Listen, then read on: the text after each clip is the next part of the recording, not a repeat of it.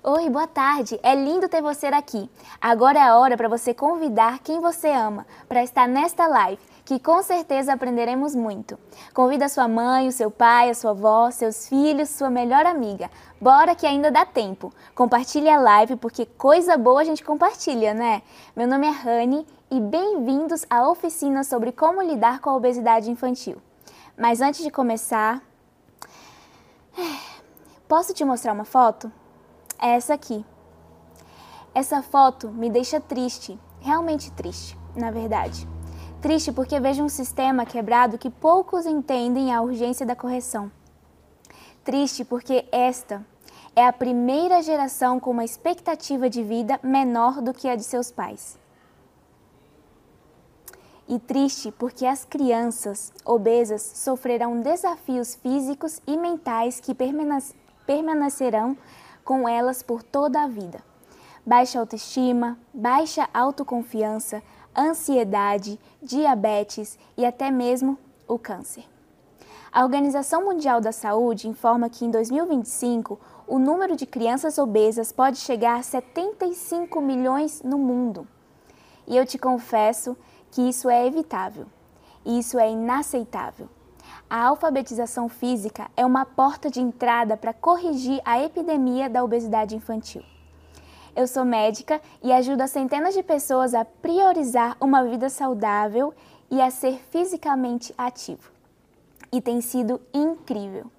Obrigada por escolher essa oficina vamos falar sobre a alfabetização física da criança, isto é, compreender os requisitos para levar uma vida fisicamente saudável e fisicamente ativa. Mas, na última década, ter uma vida ativa caiu no esquecimento e deu origem à ridícula epidemia de obesidade infantil. Por causa do quê? Da má alimentação, do sedentarismo, da falta de sono, da ansiedade e também depressão e dos fatores genéticos e hormonais. E para ser um pouco clara, podemos resolver a epidemia de obesidade infantil. Mas como? Se pudermos educar as populações a serem fisicamente alfabetizadas. Então, Rani, qual que é o problema? O problema não é a obesidade, o problema é o nosso estilo de vida. As doenças cardíacas, diabetes, câncer, o Alzheimer, a asma todos são influenciados por nosso estilo de vida, sendo obeso ou não. Eu quero que todas as crianças vivam uma vida saudável e lutarei por isso. E vocês? Vocês lutarão por nossos filhos? Por nosso futuro? É claro que sim. E depois quebraremos essa resistência. E então nosso impulso natural é lutar contra algo. A obesidade é a negação do verdadeiro problema, nosso estilo de vida. Se você lutar contra ele, pode até culpá-lo, fugir ou simplesmente desistir. Portanto, temos que mudar o sentimento de missão impossível, não para uma luta contra os quilos, mas para uma missão, uma missão para construir um futuro saudável. E para construir precisamos de uma ferramenta. E qual seria essa ferramenta? A ferramenta mais usada é um conselho simples: coma menos e se mova mais. Eu vou te dar um exemplo. Feche os olhos e pense. Imagina a cena. Pedrinho é uma criança que escuta o seu pai gritando desde o sofá. Ele fala: Pedrinho, faça algum esporte. Você ouviu o que o médico disse. E a mãe o leva para o treino de futebol de carro e o treinador olha para ele e o coloca no gol. Após uma hora no gol, ele volta para casa e no caminho ele entra numa loja para comprar uma garrafa de água. Bom, até aí tudo bem, mas um chocolate no caixa, todo colorido que parece tão delicioso, ele vai e compra. E ele lembra que seus coleguinhas o chamavam de perdedor. Que cena, né? A mãe percebe que ele está chateado e lhe dá um grande abraço e que um pedaço de bolo de chocolate que vai animá-lo em casa. Você reconhece essa cena? Eu acho que sim. Depois, ele vai para o quarto e começa a jogar um jogo no computador. Pelo menos esse é um lugar onde ele pode ser um herói.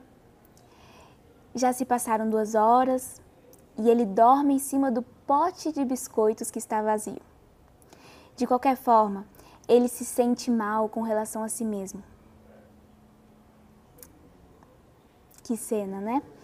Mas vocês devem estar se perguntando: como chegamos a esse extremo? Eu vou te contar que existem quatro razões principais para o declínio da alfabetização física. Mas o que eu e você podemos fazer como agentes de mudança? Como podemos mudar essa situação? Porque a obesidade infantil não é reservada apenas às crianças, porque afetam a todos. Afinal de contas, somos todos crianças, né? E também alguns de nós somos pais, tias, tios, vivemos em uma comunidade. A obesidade infantil é nosso problema. Eu quero que você anote em algum lugar. Pega aí um papel, uma caneta ou até mesmo no celular. Podemos começar? Vamos começar aqui agora com a primeira razão principal para o declínio da alfabetização física.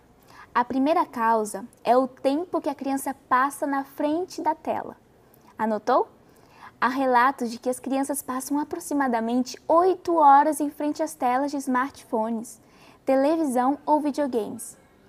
E pensar que, sei lá, 4 horas seriam normalmente gastas brincando lá fora, fazendo algum esporte, respirando ar puro.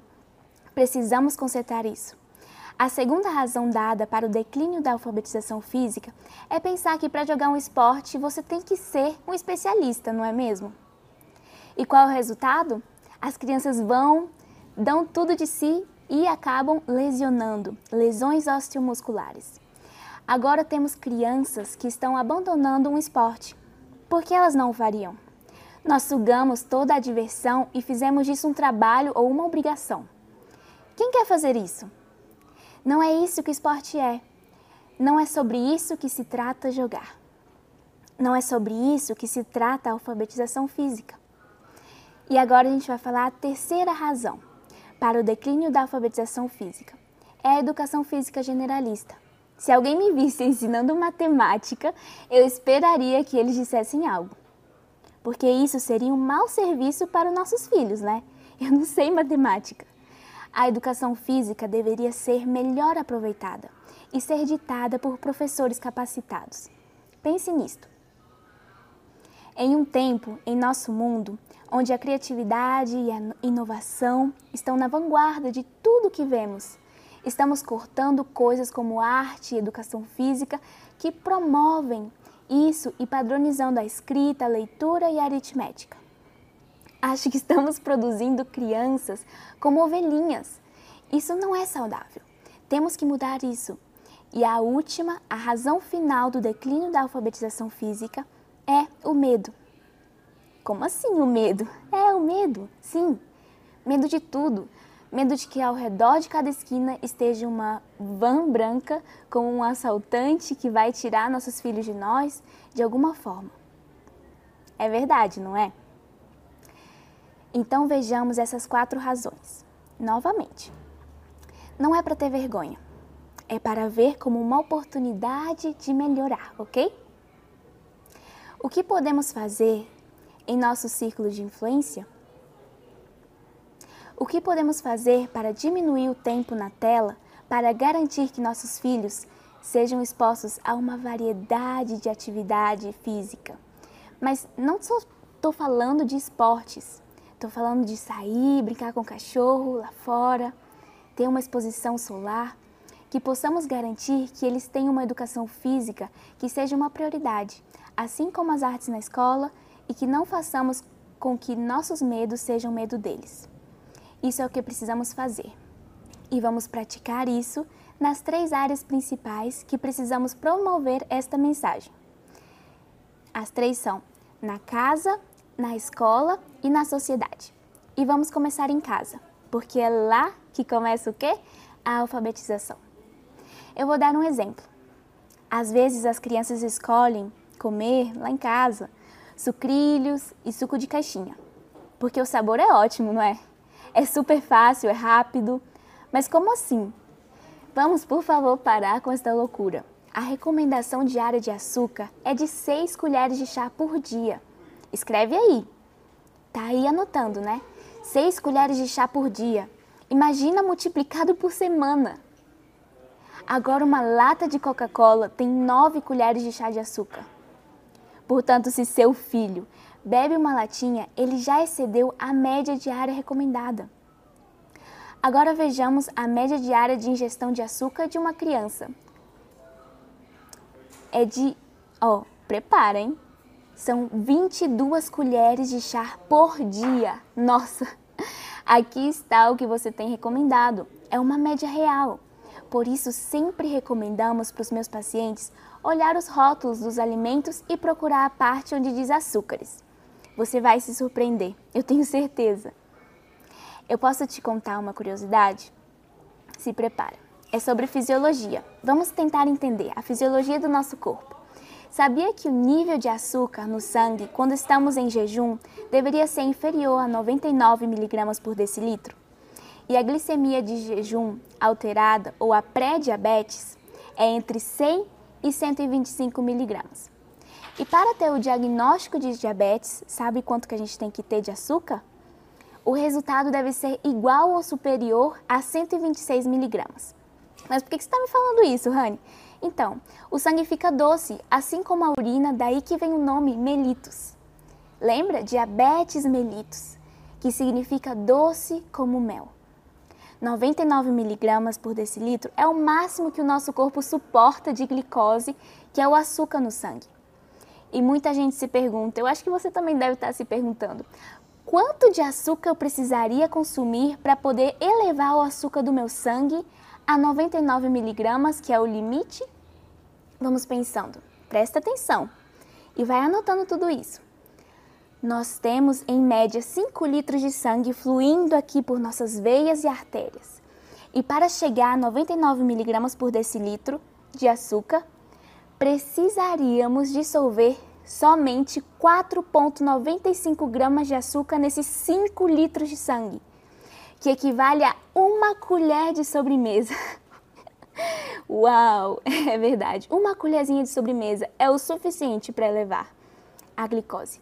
Eu vou repetir, para quem piscou e não pegou a ideia. Para chegar a 99 miligramas por decilitro de açúcar, precisaríamos dissolver 4,95 gramas de açúcar. É pouquíssimo, não? Nosso corpo não está preparado para receber tanto açúcar assim. Coitado do nosso pâncreas, deve estar tá gritando. Fica aí liberando insulina como louco para poder regular a glicemia. E só porque a gente exagerou na sobremesa ou na pizza ou no refrigerante.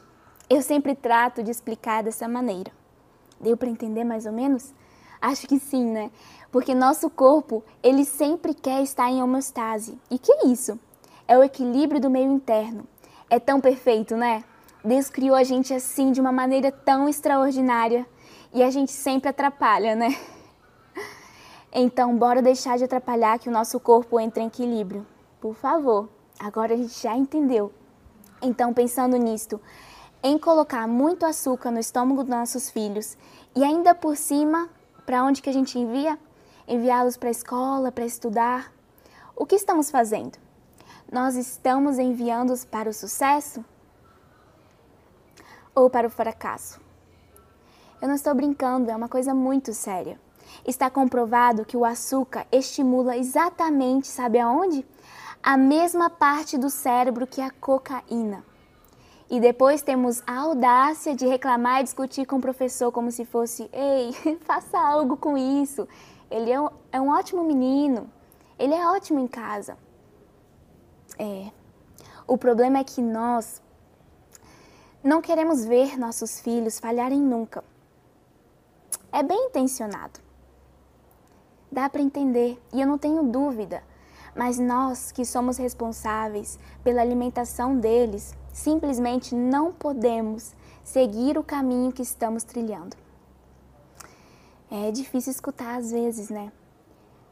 Mas não podemos curar a epidemia de obesidade infantil continuando a fazer o que sempre fizemos e esperamos resultados diferentes. Isso não vai funcionar. Eu vou te mostrar agora uma imagem de um prato real, ideal ok? Agora vocês estão vendo aí na tela que eu compartilhei lá para a galera do meu Insta. Lá eu fico compartilhando alguns pratos, ideias e a gente fica trocando ideia.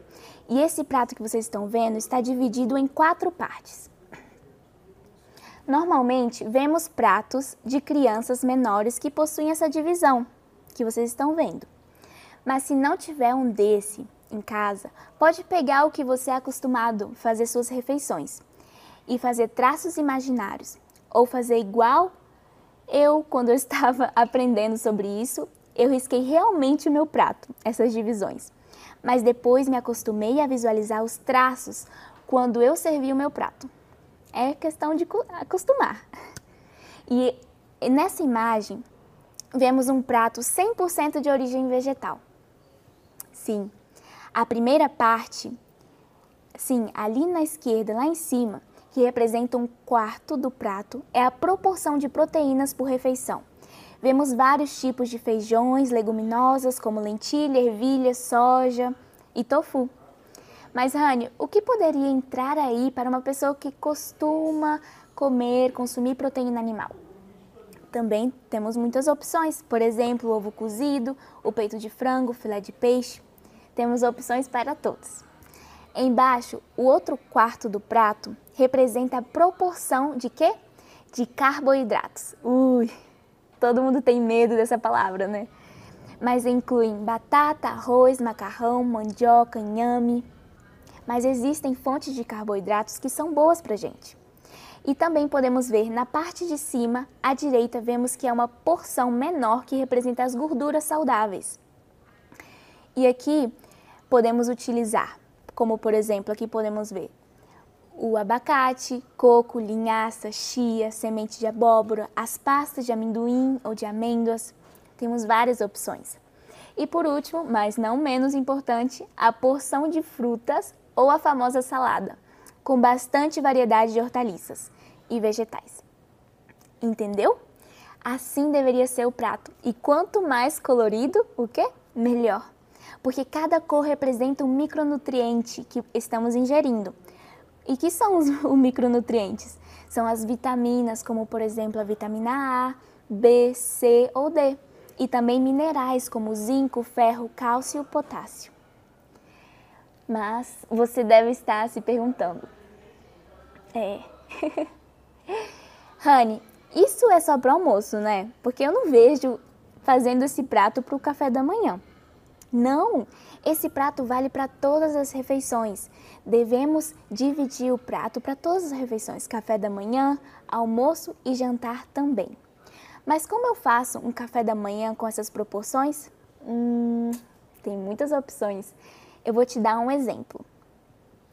Sabe aquela vitamina de banana? Dá para colocar mais coisa aí dentro para poder ser um prato completo. Por exemplo, é, a banana com leite vegetal, da sua preferência, proteína em pó e pasta de amendoim. Aí está um prato completo.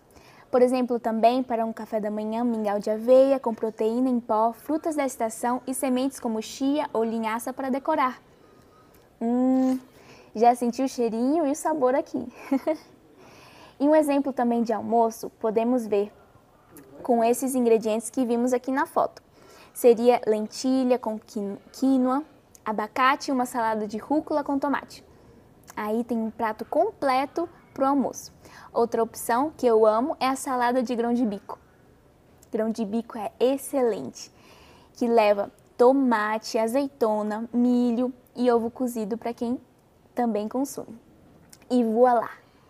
Uma delícia com todos os macronutrientes necessários: proteínas, carboidratos e as gorduras saudáveis completíssimo.